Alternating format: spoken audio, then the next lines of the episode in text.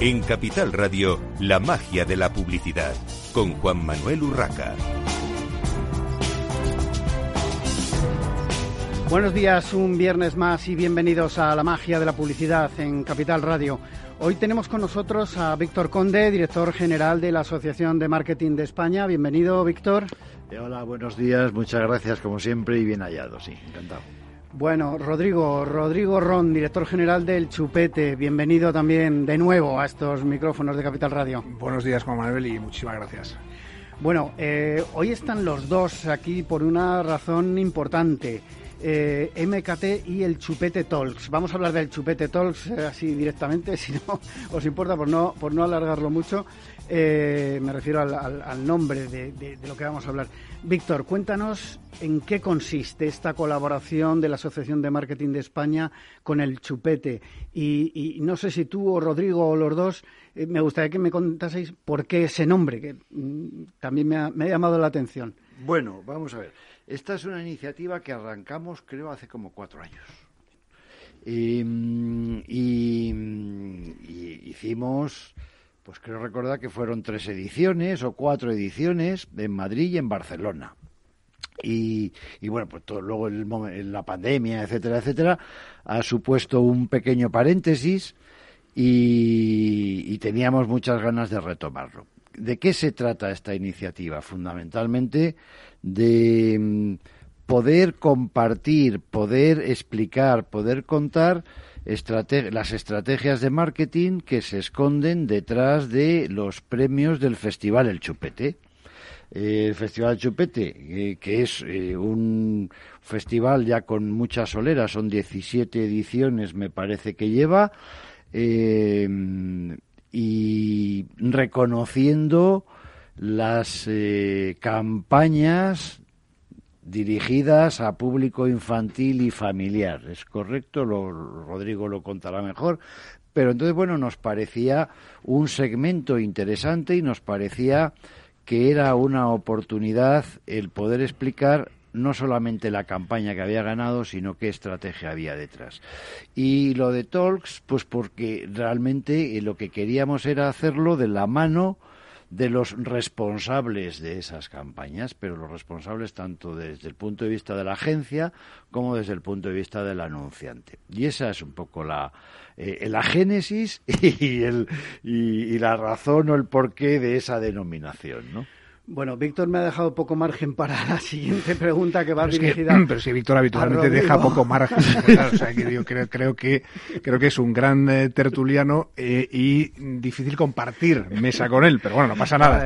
estamos acostumbrados. Seguro que no, seguro que no. Rodrigo, el chupete tiene una gran mm, trayectoria ya muy muy relevante en el panorama del marketing español. Pero ¿qué supone la colaboración con la Asociación de Marketing de España para este Festival Internacional de la Comunicación Infantil? Pues supone eh, una parte importante, una pata importante del chupete, que es el mundo de las marcas. El chupete eh, tiene una parte representada dentro del mundo de las agencias, de las productoras, de los generadores de contenidos, pero las marcas eh, y el marketing es una pata realmente importante. Por eso, como comentaba Víctor hace ahora, pues ya mm, va a ser dos, tres años que, iniciamos esta, esta iniciativa. considerábamos que era importante eso, que que en estos foros estuviesen presentes tanto anunciante como agencia, que se plantease eh, cuál era la problemática que el anunciante le llevaba a la agencia y cómo la agencia la solucionó, ¿no? Le dio solución. Y al final me parece que esto es algo que termina de cerrar un círculo del, del festival, del chupete. El festival eh, lo que pretende desde, desde ahora hace eso, pues 17 años ya, eh, reconocer eh, todas las buenas iniciativas vinculadas a la comunicación relacionada con el mundo infantil familiar. Que después demos voz a aquellos que han sido premiados y que puedan explicarlo desde el lado del anunciante, desde el lado de, la agencia, pues me parece que termina eso, pues cerrando un poquito el círculo y, sumando ese granito de arena hacia que se hagan eh, mejores prácticas dentro de este sector pero ya no solo con el reconocimiento del premio, sino con el conocimiento que nos prestan y que nos dan, que nos regalan tanto agencias como anunciantes. Bueno, por completar tu intervención, Rodrigo, eh, nueva imagen corporativa del chupete. ¿Qué, ha cambiado realmente? Bueno, a ver, la esencia sigue siendo la misma. Eh, lo que pasa es que, claro, lógicamente, pues llevamos 17 años ya eh, y 17 años sin cambiar un logo. Esto se lo dices a cualquier eh, director de marketing jovencito y se tira de los pelos. O sea, decir, un logo con 17 años a día de hoy, pues es una barbaridad. De hecho, recuerdo que le estaba comentando a mi hija, eh, le estaba enseñando el nuevo logo, etcétera y tal, y le explicaba que el antiguo, pues llevamos 17 años, ella tiene solo 7, imagínate, y entonces ella decía, ah, bueno, pero esto está muy bien porque este va a durar entonces 17. digo, no, no, no, este, no, este es imposible, no durará eso. Porque ahora, pues, pues, pues, para bien o para mal, eh, los cambios se, se, producen mucho más, eh, con mucha más rapidez. Entonces, el cambio, la esencia sigue la misma. El cambio es, sí que es verdad que en las últimas campañas eh, institucionales del chupete nos hemos centrado mucho en, eh, en ver la vida con ojos de niño, en enfocar la vida con ojos de niño y sobre todo en esta pandemia dramática que nos ha tocado vivir desde el lado humano y desde el lado económico. Entonces, a veces, pues creo que tomar un poquito de distancia y, ver cómo la han visto los niños y cómo la han vivido los niños ayuda mucho ayuda en todos los sentidos, o sea, ayuda, ayuda eh, eh, emocionalmente, pero después también ayuda empresarialmente, ¿no? Y un poco en esa, en, esa línea va el cambio de, imagen corporativa. Bueno, eh, al final, aparte de estas charlas, eh, lógicamente ha habido eh, una serie de, eh, bueno, una, tertulia, creo, que dentro de, lo que es las, las el Chupete Talks, ¿cómo se han desarrollado esas charlas? ¿Qué, qué, ponencias ha habido concretamente? Y me gustaría saber si, si ha habido debate, porque muchas veces, sobre todo en, estos eventos híbridos que, estamos viviendo últimamente, veo poco debate. No sé cómo, cómo se ha desarrollado. Esta es una pregunta para los dos. Bueno, pues eh, voy a tomar el relevo a, mi amigo Rodrigo. La primera cuestión es que este no fue un eh, un evento un evento meramente online, fue un evento híbrido. Desde ese punto de vista, lo que tuvimos es eh, la, la, gentileza y la amabilidad por parte de Abbas Media Group de acogernos en su sede y pudimos estar allí eh, físicamente, pues todos los, todos los ponentes, eh, una, un aforo limitado de público y luego, evidentemente, también había más participantes, más, eh, más asistentes conectados. Con lo cual, es evidente que hubo oportunidad de que cada, mm, cada caso se contara como, con arreglo al formato que tiene que tiene montado este este tipo de, este capítulo, por así decirlo, de MKT, el foro MKT, eh, el Chupete Talks, y, después de que se hubieran contado los tres casos que allí analizamos, eh, hubo una mesa redonda en la que pudieron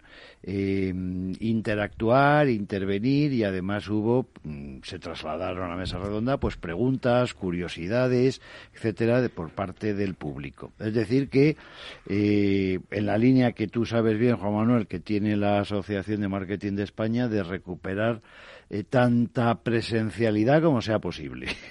y, y desde luego jugando siempre con la conectividad que ha llegado para quedarse.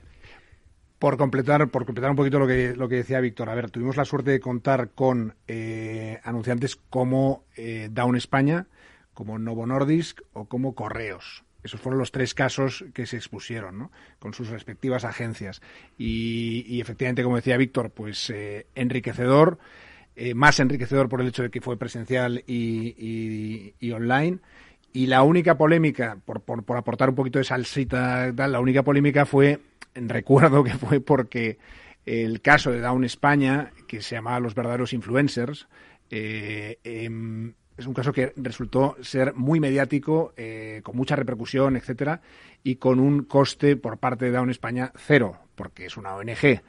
Y eh, pues una de las preguntas del público era que si eso no le había pasado factura a BBDO, que en este caso era la agencia, en el sentido de que después lleguen anunciantes diciendo, bueno, consígueme esto a coste cero, ¿no?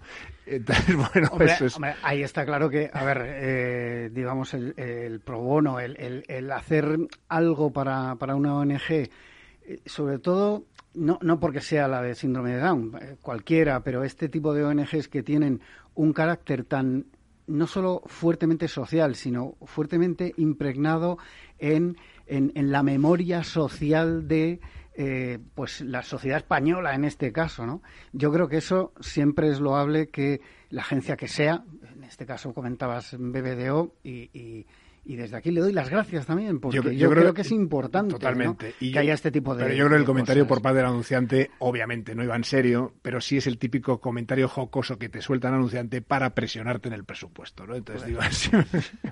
Eso, eso, bueno, eso es otra, otra historia, otra historia. Bueno, eh, comentabas este caso de los verdaderos influencers. Eh, había más. Eh, cuéntanos, Rodrigo, porque estaba. Pues teníamos Novo Nordisk. del holograma. sí, Novo Nordisk, que es una, es un fármaco, es una insulina. y bueno, tenía una, una manera muy distinta, muy original de presentar en un evento para adultos, como además en los eventos farmacéuticos no está permitido la presencia de niños y este es un fármaco para niños, pues inventaron la historia de, pues como no está permitido, pues eh, hagámoslo en holograma. Y entonces presentaron a los niños, que eran los, al final los clientes ¿no? de, del público de este fármaco, en hologramas dentro de aquel evento. Y después, por otro lado, está Correos, que con Arena eh, Media eh, hicieron un, trabajazo con, pues, con todo el tema de, de, lo que es la... Eh, no recuerdo cómo se llama. La magia de la Navidad. La magia de la Navidad, ¿no? La magia de la Navidad. Un temazo, un temazo que se ha repetido después durante varias ediciones en La Puerta del Sol y que al final lo que, lo que era pues era llevar la magia de la Navidad a los niños a través de una experiencia de enviar esa carta a los Reyes Magos, a Papá Noel, utilizando pues la imagen de correos. ¿no? Y creo que es algo que ha funcionado tremendamente bien y que además después año tras año lo han ido mejorando, ¿no? Eh, consiguiendo pues mantener ese, ese espíritu de, la magia y, bueno y teniendo de algún modo como branded content metido dentro a, correos. Este año lo han tenido que hacer eh, todo digital, online, etcétera, con lo cual pues también le han tenido que dar otra vuelta de tuerca a ese punto creativo y de cara a este a estas próximas navidades, pues ya nos comentaba que estaban esperanzados que se pudiese, en la medida de lo posible, repetir la experiencia en, lo presencial. Presencial, que es eh, lo que queremos eh, todos, de alguna manera. Bueno, eh, aparte de estos casos, yo siempre digo que es importante la relación de, de la agencia con el anunciante y con el público objetivo, ¿no? En este caso, el público objetivo eh, cuando hablamos de, anuncios para, para, niños o de productos que al final el consumidor es el niño, aunque la mayoría de los casos evidentemente lo compre el padre o los tutores eh, que sean, eh, es importante que esté todo como alineado, ¿no? Porque yo creo que cada vez hay más preocupación de, de la sociedad en general también porque el tratamiento hacia los niños sea respetuoso y que esa publicidad sea respetuosa. Desde tu experiencia, Rodrigo, ¿ves que todo eso ha, cuajado ya también en el sector, en el sector del, marketing? Porque hay que reconocer que hace unos años, ya unos cuantos, gracias a Dios, eh, parecía que valía todo, ¿no? Mm. Y los niños, bueno... Pues mira, pues llevamos 17 años claro, lo que te da el hecho de llevar esos 17 años, que no es, no tiene más mérito que el hecho de tener, eh, eh, pues eso, estar con una constancia a lo largo del tiempo, pero lo que sí te da es que ahora a esas preguntas, pues cuando teníamos tres años era difícil contestar, ahora es más, es más fácil en el sentido de, que, de verdad, o sea, yo creo que la publicidad, entendida como publicidad tradicional, eh, es, es, la que más protege a los menores, sin ningún tipo de duda. Y lo estamos viendo, digo, por el proceso de estos 17 años el problema no está ahí. O sea, donde se ha complicado en estos últimos años de manera muy especial es en el mundo de las redes sociales.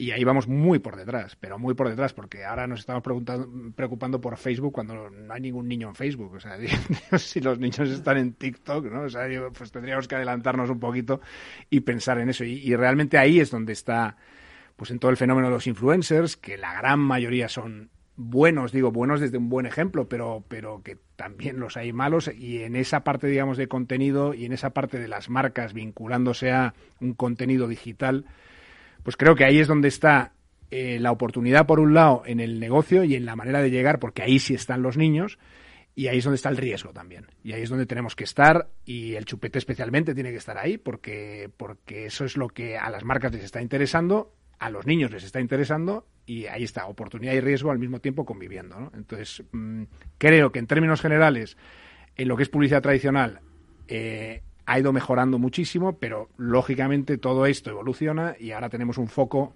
de riesgo que es distinto, que no es el que se planteaba hace 10 años, ¿no? que era que si la publicidad sí o no en Clan Televisión. Digo, pues eso está superado. O sea, es, que, es que los niños ya no están en eso, están en ver plataformas, están en tal. Entonces, Ahora la preocupación y, insisto, oportunidad, pues está en, ese otro lado. Yo no sé, Víctor, ¿cómo lo, cómo lo ves tú? No, exactamente igual. Sabes que el, tema en, la asociación de marketing, todo lo que es la, ética y el comportamiento responsable, es algo que nos preocupa mucho.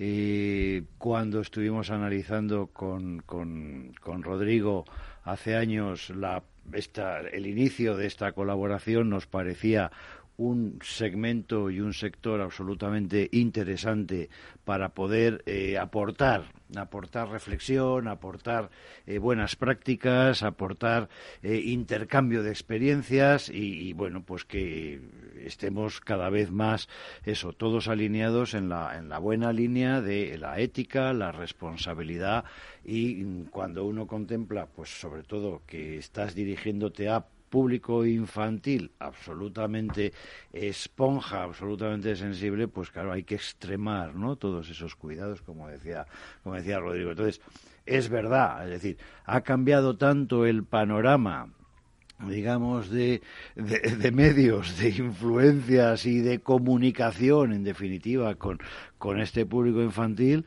que hay que hacer un esfuerzo y un alarde de innovación permanente, ¿no? Por, por adelantarse a los, a los acontecimientos y no ir mm, como a cola, ¿no? Que parece que, que era... Que, es en la mayoría de los casos. Yo creo que va, va demasiado rápido, como decía Rodrigo. Una última pregunta muy, muy rápida.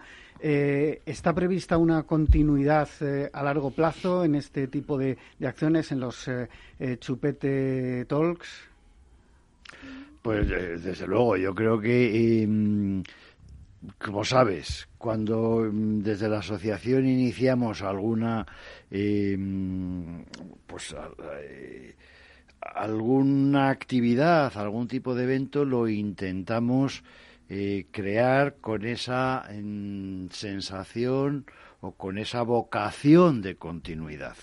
Yo creo que esto es una, me parece una buena simbiosis entre lo que es el festival El Chupete y lo que luego es, como decía antes Rodrigo, la posibilidad de que con los ganadores se pueda hacer em, pues intercambio, networking, em, eh, Iba a decir docencia, porque sabes que me, pierde el tema de la docencia, pedagogía, ¿no? O sea, cierta pedagogía en el sector. Y yo creo que eso es importante que continuemos. Y por ir a, algo más, más concreto, eh, a ver, y aprovecho para publicitar aquí a mi amigo Víctor, la idea no es solo darle continuidad, sino que tengamos ya el siguiente, eh, el siguiente foro post pandemia en octubre que sería justo después ya de, los premios nacionales de marketing que serán en septiembre. ¿no? Entonces, esa es mi parte publicitaria para que le regalo, que le regalo a Víctor. Muy bien, estamos en la magia de la publicidad. Vale todo lo que sea publicidad. bueno, eh, despido ya aquí eh, a Víctor Conde, director general de la Asociación de Marketing de España, y a Rodrigo Ron, director general de El Chupete. Y nosotros continuamos en esta mañana de viernes con Miquel Lecaroz, CEO de Abvivo y Next 14 y en este caso está aquí como miembro de la Junta de IAB Spain. Bienvenido, Miquel. Buenos días, bienvenido, muchas gracias. Bueno, eh, vamos a hablar de un tema que yo personalmente desconocía hasta que recibí la, información y empecé a preparar la, entrevista, que es el TFPF. Lo de las siglas es una locura y además da igual porque está en inglés de todas formas. Transparency, Consent and Privacy Framework. A ver, eh, Miquel, en cristiano, como suele decir, ¿qué significa esto? Cuéntanos.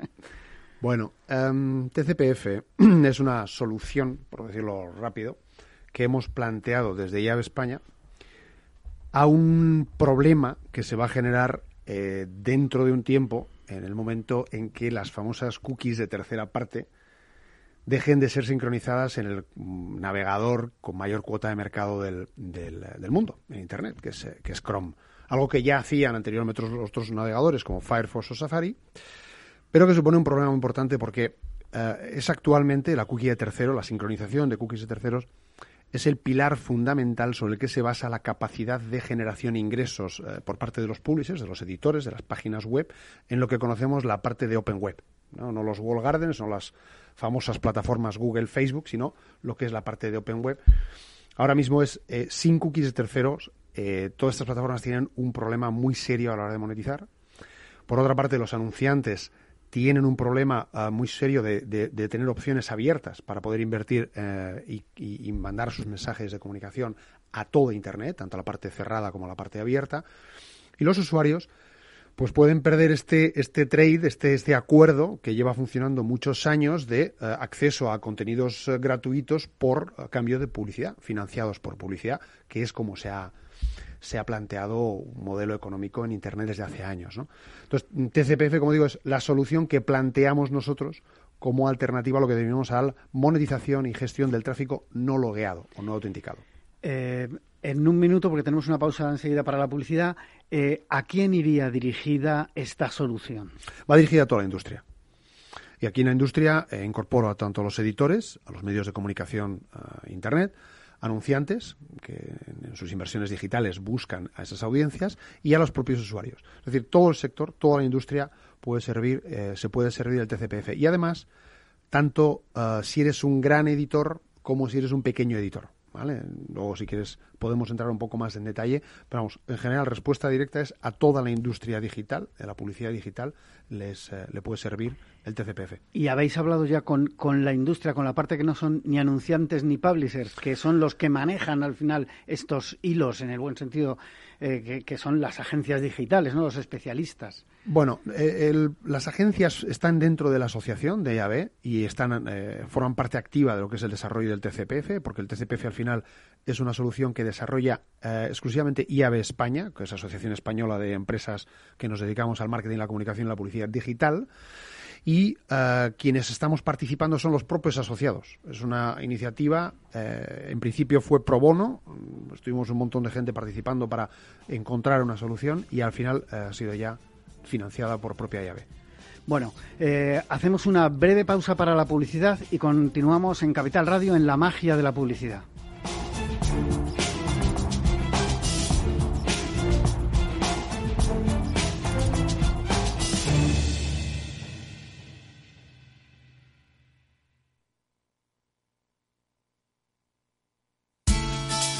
De la mano de Alejandro Mazón y el equipo de Cuídate Deluxe, llega el chico del chándal a El Balance para ayudarnos a estar en forma y mejorar nuestro bienestar general. Los miércoles a las ocho y media de la tarde en El Balance. Capital Radio. Capital Radio Madrid, 105.7.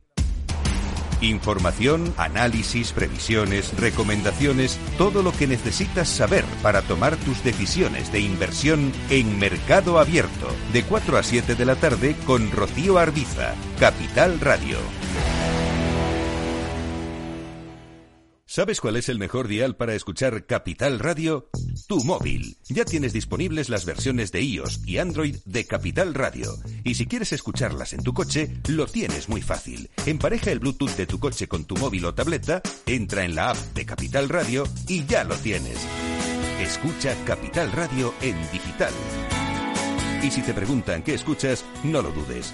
Capital Radio.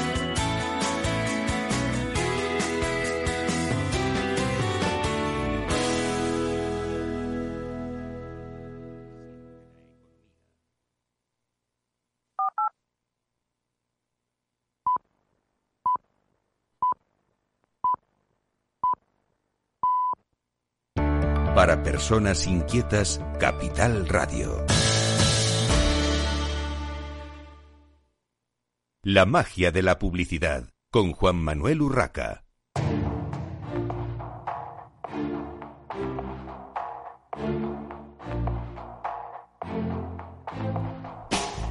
Continuamos en esta mañana de viernes en la magia de la publicidad en Capital Radio. Estábamos hablando con Miquel Lecaroz, eh, miembro de la Junta de IAB, sobre TCPF. Nos ha explicado ya lo que es y estábamos hablando de para quién es y, bueno, y, todo lo que implica eh, esta mm, próxima, eh, no tan próxima, por lo que nos estaba comentando ahora en la pausa de la publicidad, no tan próxima desaparición de las third party cookies. cookies.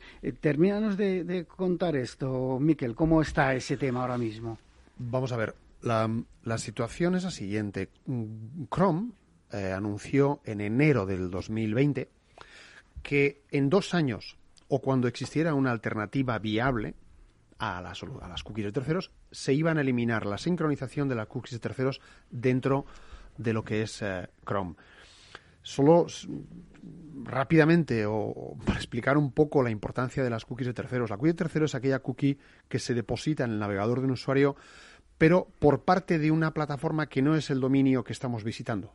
Yo entro en una página web como El País y a mí se me, se me deja, el país me dejará una, una cookie de primera parte, pero también me deja cookie de tercera parte otra plataforma con la cual el país tiene acuerdos de, uh, de, uh, de, de, colaboración. De manera que eh, esta plataforma podrá saber y identificarme cuando yo navego por otros sitios, por otras páginas web.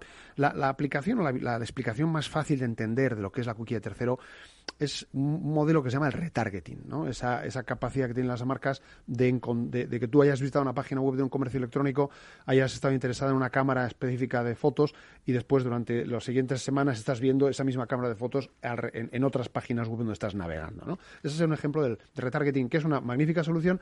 A veces se ha hecho uh, no tan bien, ¿eh? con, dando excesiva validez a la, duración de la vida de la cookie, ¿vale? De esa cookie de terceros.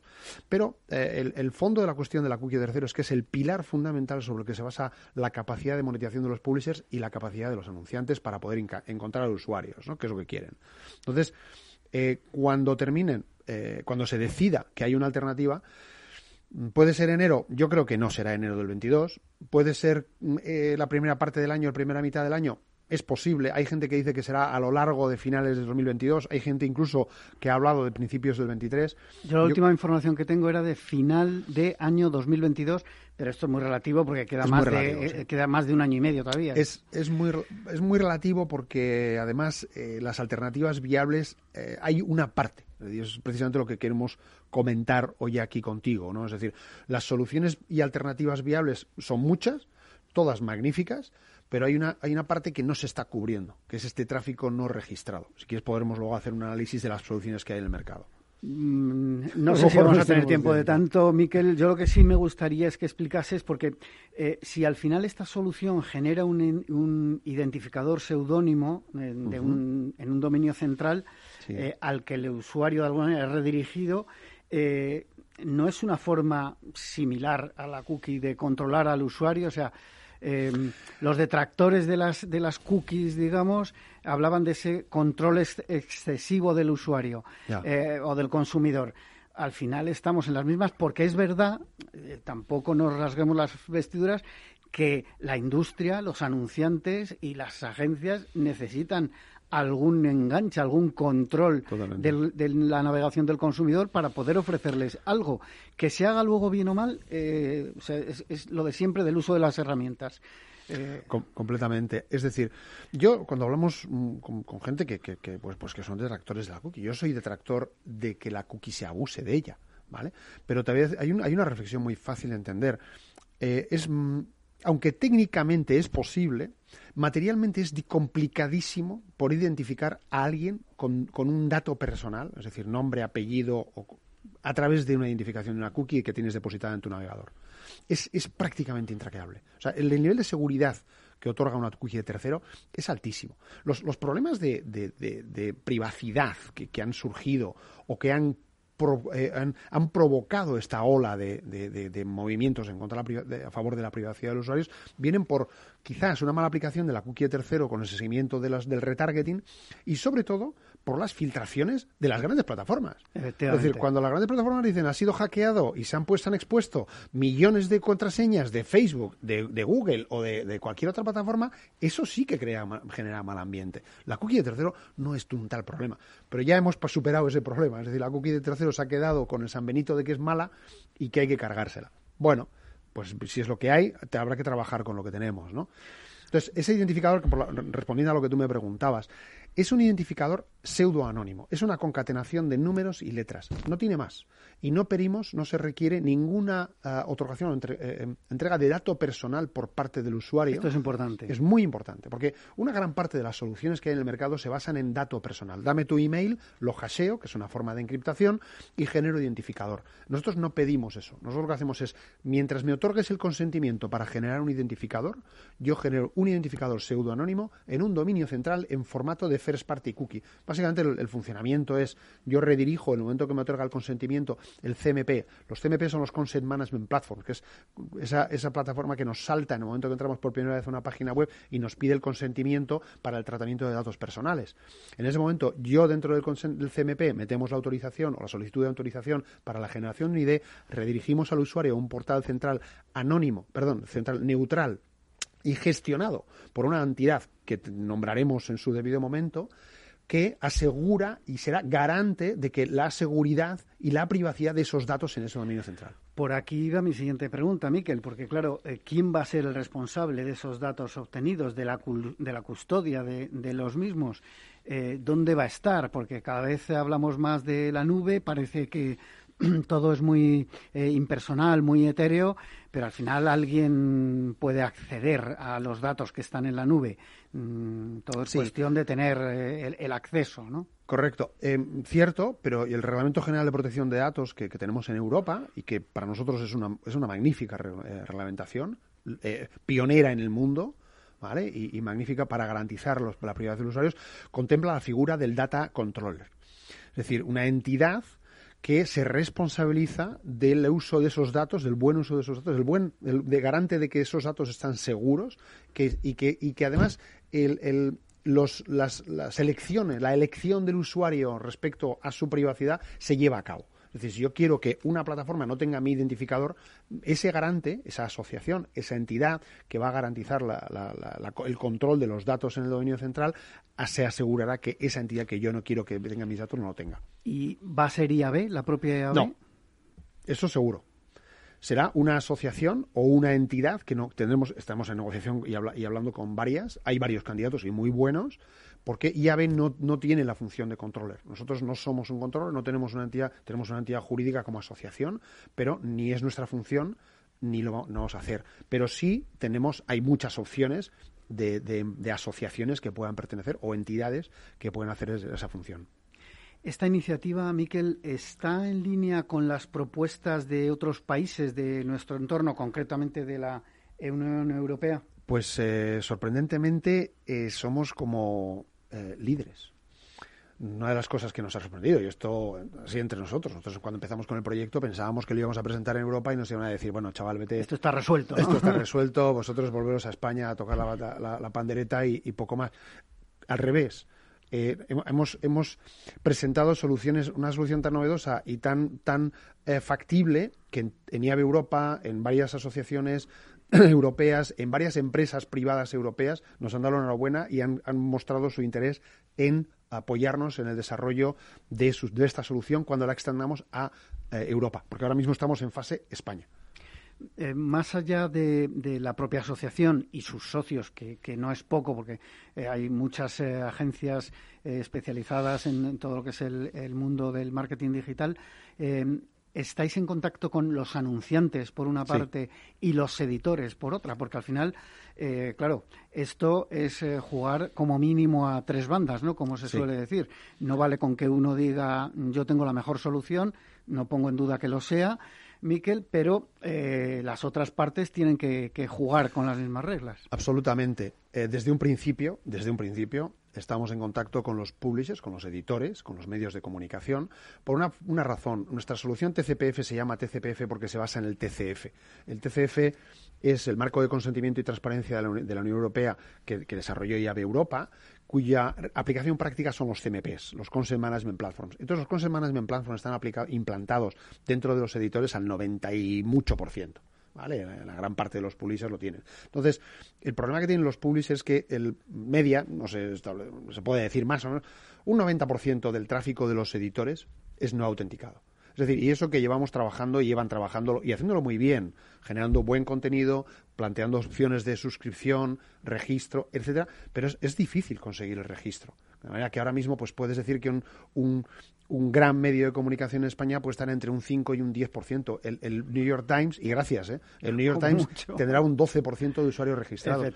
Claro, tú comparas con los 2.700 millones de usuarios activos al mes que tiene Facebook y son todos registrados, no tienes, eh, no estás trabajando, no estás luchando con las mismas, con las mismas herramientas. ¿no? Entonces, los editores que ya tienen implantados los CMPs, para ellos adaptar los CMPs actuales a la solución que nosotros tenemos es relativamente fácil. No digo que sea fácil, pero es relativamente fácil, con lo cual han mostrado apoyo total desde un principio en disponer de una solución que le monetice esto. Y por parte de los anunciantes, lo mismo. Desde un principio hemos estado en contacto con la Asociación Española de Anunciantes, que han visto varias veces la, la solución, hemos presentado anunciantes en directo y en principio todos han demostrado de nuevo un apoyo total para poder mantener sus opciones abiertas de disponer de todo el mercado. Muy breve, Miquel, porque se nos ha acabado el tiempo. Has comentado con, con bastante profusión eh, ventajas para los editores, eh, por ejemplo.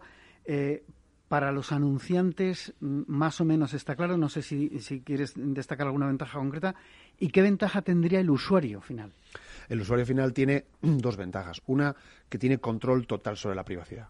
Es decir, en este dominio central, que todavía está pendiente de definir eh, el dominio, que tenemos varias, eh, varias alternativas, el usuario, yo como usuario final, podré acceder al dominio y tener acceso a quién tiene mi identificador, qué plataformas, qué soportes, qué anunciantes, qué tecnologías, lo que, lo, que el TCF llama el vendor, ¿eh? tienen, tienen dato, eh, el dato de identificador mío, dónde lo consiguieron, ese otorgan, dónde otorgué yo el, el consentimiento y durante cuánto tiempo. Y además podré ejercer ese derecho de gestionar mi privacidad. Eh, Miquel, se nos ha acabado el tiempo. Muchísimas gracias. Eh, despedimos Gracias. aquí, eh, aunque te invito a que sigas en el programa, que gracias. sigas en este estudio directo de Capital Radio. Eh, despedimos a Miquel Lecaroz, eh, miembro de la Junta de, de IAB. Y continuamos en la magia de la publicidad en esta mañana de viernes con Alfonso Marián, director de El Sol. Bienvenido, Alfonso. Bien, gracias, muchas gracias. Bueno, El Sol, 2 y 3 de junio, la semana que viene, en el Teatro Price, en Madrid.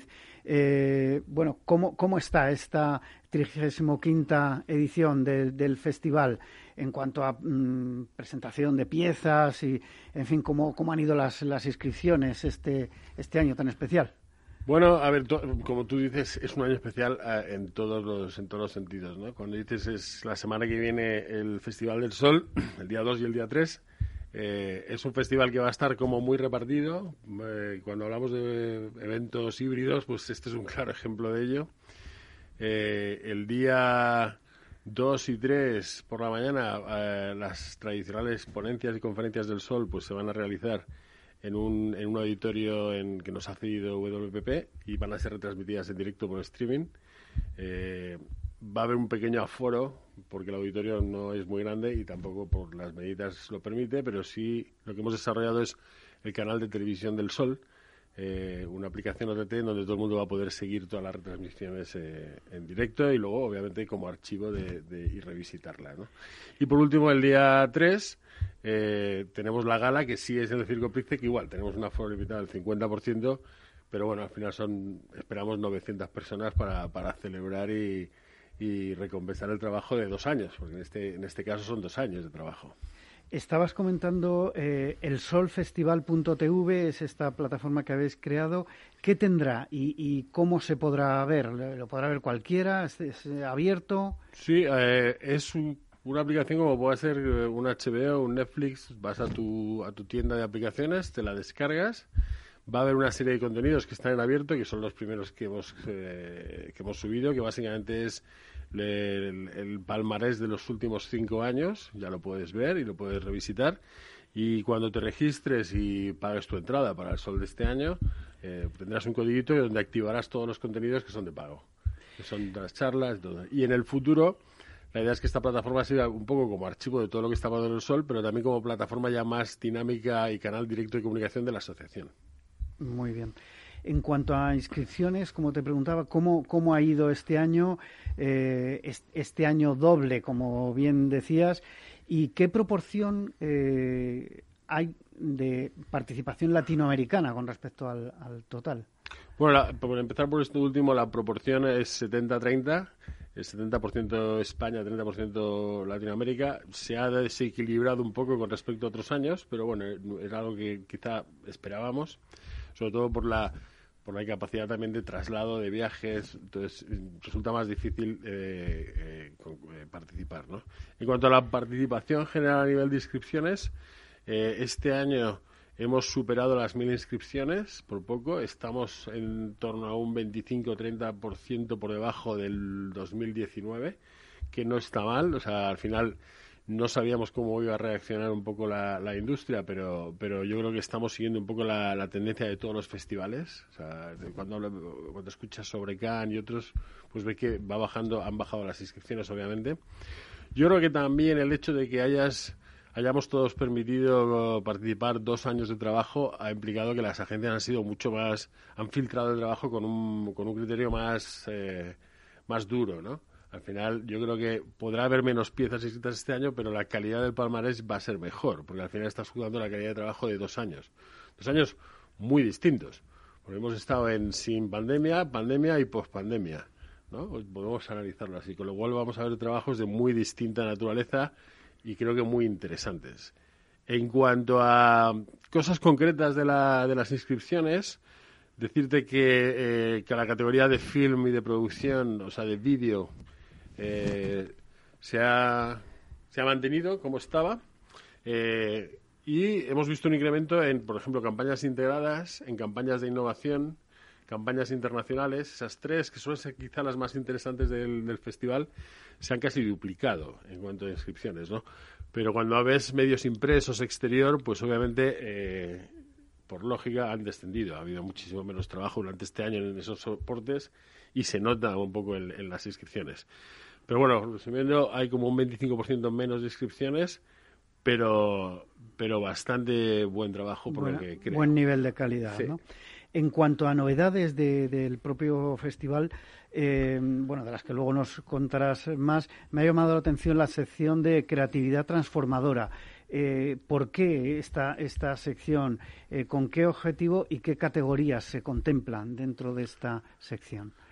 Bueno, de cuando, cuando la nueva junta de la asociación y un poco eh, siguiendo un poco el trabajo de la anterior, pues apostó por incluso el cambio de nombre de la asociación. Pasó de, ha pasado a llamarse Asociación de Creatividad Transformadora. Lo que tenía sentido es que el sol, que es quizá el principal activo, eh, uno de los grandes activos de la asociación, pues eh, se alinee con esa visión y con esa estrategia, ¿no?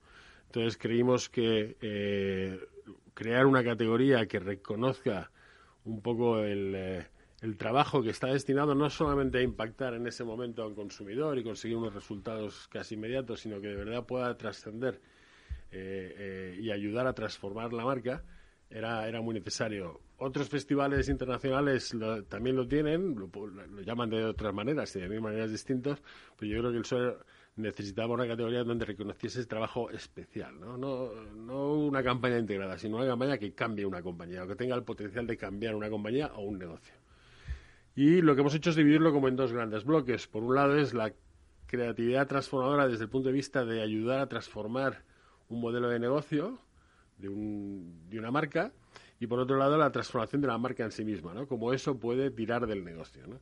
Entonces hemos creado esas dos, dos grandes eh, subcategorías, digamos. Cuéntanos qué más novedades presenta esta 35 edición. Bueno, pues eh, aparte de esta nueva categoría, eh, el propio, la propia plataforma de televisión, que no es un, que no es un, remedio para, el para este año híbrido, sino que es para que viene a quedarse y a ser parte del sol. Y la tercera gran novedad yo creo que es la incorporación de Agencia Independiente del Año, que, que antes no tenía el sol y, y, que, bueno, siguiendo un poco la, también la tradición de otros grandes festivales, queremos reconocer un poco el esfuerzo del emprendedor en nuestra industria, ¿no? Al final, en últimos años se han ido creando pequeñas y muy pequeñas empresas, no voy a decir ni medianas, eh, y aparte se han creado con, con, un, con un valor muy, o con una apuesta muy clara, que es la creatividad, ¿no? Cuando nacen estas pequeñas agencias, nacen con la idea de dar eh, un servicio creativo, habitualmente, ¿no? casi todas. Eh, entonces yo creo que el Sol debe reconocer esa, ¿no? Esa, esa, nueva generación de emprendedores debe estar reconocida por la industria y el Sol es, es, un, es un referente de la industria.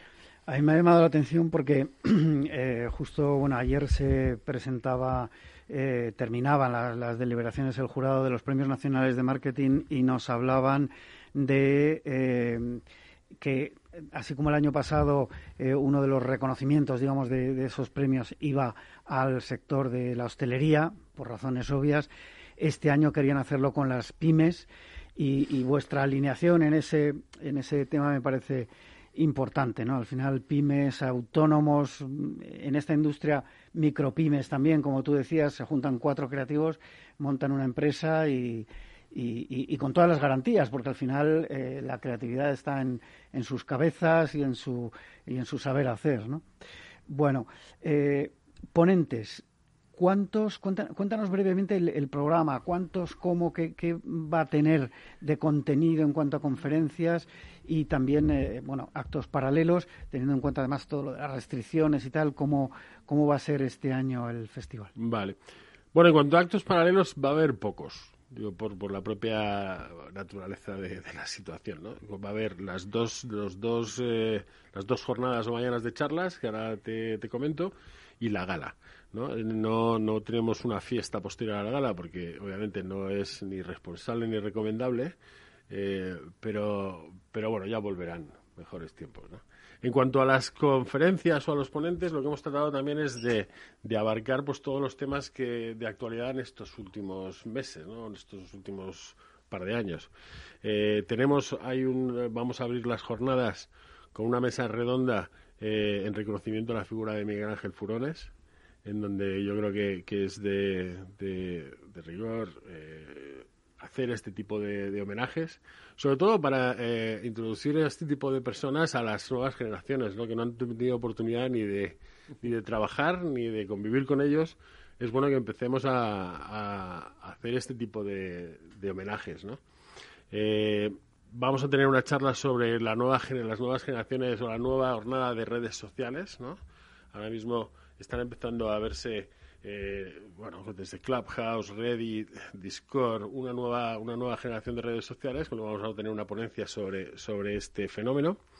Eh, Mari Carmen Fernández de Tallón, que es la directora de innovación de MediaPro y de la Liga de Videojuegos Profesionales, va a dar una ponencia sobre eSports y Entertainment. O sea, la, combinación de lo que es el mundo del gaming con el mundo del entretenimiento, ¿no? que, que ahora mismo, bueno, hace meses veíamos que algunos de estos programas incluso realizaban picos de audiencia compitiendo con, las, con los medios generales. ¿no? Eh, vamos a tener una charla de la Asociación de Planners eh, sobre, sobre un poco el mundo de la, de la estrategia. Eh, y hemos invitado al estudio Sabas para que nos hable un poco de bueno de cómo del craft no de la artesanía en este en este negocio nuestro la importancia de, de volver a, a, esa, a ese cuidado y ese amor por la forma no y en la segunda jornada tenemos una charla de diseño de Roberto Fara, que es el director creativo de Ogilvy. Eh, una muy interesante también de Ana, ah, perdona, Ana Molina Alarcón, que es la director de Experience Design de Aura de Telefónica y que nos va a dar una charla sobre marketing de voz, que yo creo que está bastante, bastante en boga hoy en día. Y, ya está, por resumir un poco es eso. Luego hay otras pequeñas charlas, pero bueno, más o menos eso es lo que, lo que tenemos. Bueno, eh, me gustaría preguntarte por la categoría jóvenes creativos. Eh, se han presentado muchas candidaturas y mm, también me gustaría saber por qué un jurado aparte para esta categoría. Bueno, este año, bueno, pues, se lleva haciendo en todas las ediciones del Sol. En este año se han presentado 60 campañas. Eh, empezamos un poquito más, más tarde porque por, por, temas logísticos teníamos que ver cómo lo íbamos a preparar, pero al final se han presentado 60 campañas. Eh, y tenemos un patrocinador habitualmente de esta sección, que en este año es Iberdrola. Y lo que se suele hacer es que eh, tanto el briefing como el jurado, pues también el, eh, patrocinador es, es, un poco el que lidera todo esa, ese, este proceso. ¿no? Entonces siempre suelen ser jurados distintos y, mecánicas distintas. Vale, y en cuanto al jurado general, ¿quiénes son los jurados y quién está a la cabeza de los mismos? Bueno, el presidente del jurado es Juan García Escudero, de TVWA Eh, y hemos mantenido el jurado que teníamos eh, ya confirmado de la edición que no se celebró, ¿no? que es la del 2020. Una de las decisiones que tomamos era intentar mantener todo lo que había hecho la anterior dirección, pues obviamente porque tiene todo el sentido. No, no, hay que cambiar nada que ya está hecho y va a funcionar. ¿no? Eh, en cuanto al jurado, estamos hablando de casi 30 personas. Tampoco te las voy a enumerar todas porque creo que no, no ha lugar, pero comentarte gente como Jesús Revuelta, Mónica Moro, eh, Víctor Blanco, eh, Roberto Fara, Rafa Antón, Nacho Soria, Daniel Rodríguez, eh, Ángel Escobar, Eva Pavo de Correos. es un jurado que representa un poco toda la industria aquí, tanto española, Latinoamérica y clientes.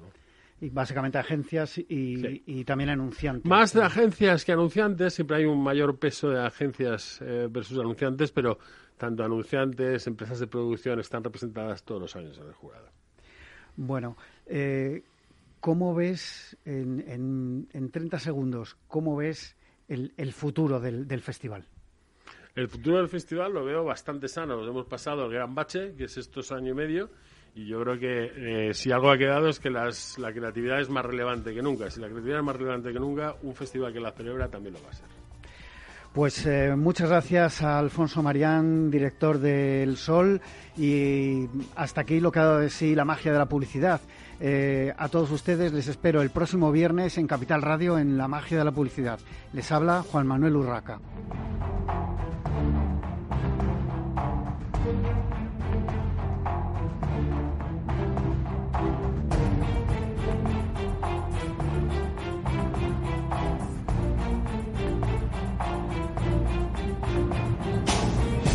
La magia de la publicidad con Juan Manuel Urraca.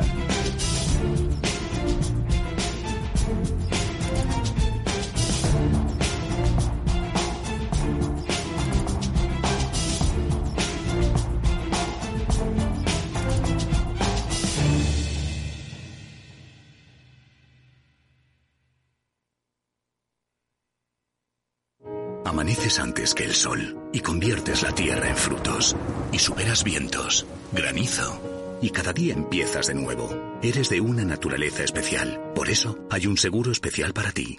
Y ahora es el momento de contratar tu seguro de herbáceos. Agroseguro, más que un seguro. Tu radio en Madrid 105.7, Capital Radio. Memorízalo en tu coche.